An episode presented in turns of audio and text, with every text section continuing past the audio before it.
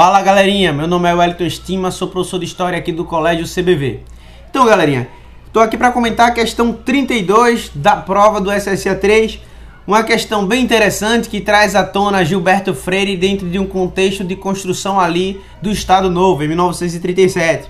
Curiosamente, Gilberto Freire a priori se colocava contrário à política de nacionalização exacerbada né, que Vargas trazia em seu discurso e suas práticas políticas. Inclusive, na construção do Estado Novo, quando ele passa né, a construir uma formação de identidade nacional muito exacerbada. Por exemplo, naquele episódio que ele queima as bandeiras dos estados.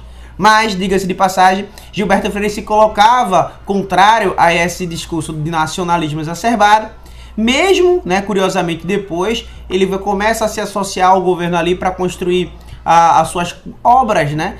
Ele começa a tentar se colocar dentro do governo Vargas para tentar construir ali uma arte que tocava em aspectos regionalistas. Mas, antes do golpe de 37, Gilberto Freire se coloca contrário à nacionalização varguista. Nesse sentido, o único gabarito aí poderia ser letra E, construção de um governo autoritário com influência do exército, né? É, ele se colocava contrário a essa percepção, todavia, o aluno que não tivesse atenção poderia marcar letra B, né? Luta nacional contra o regionalismo cultural. Mas, contextualizando e ciente do contexto, o gabarito letra E, construção de um governo autoritário com influência do exército.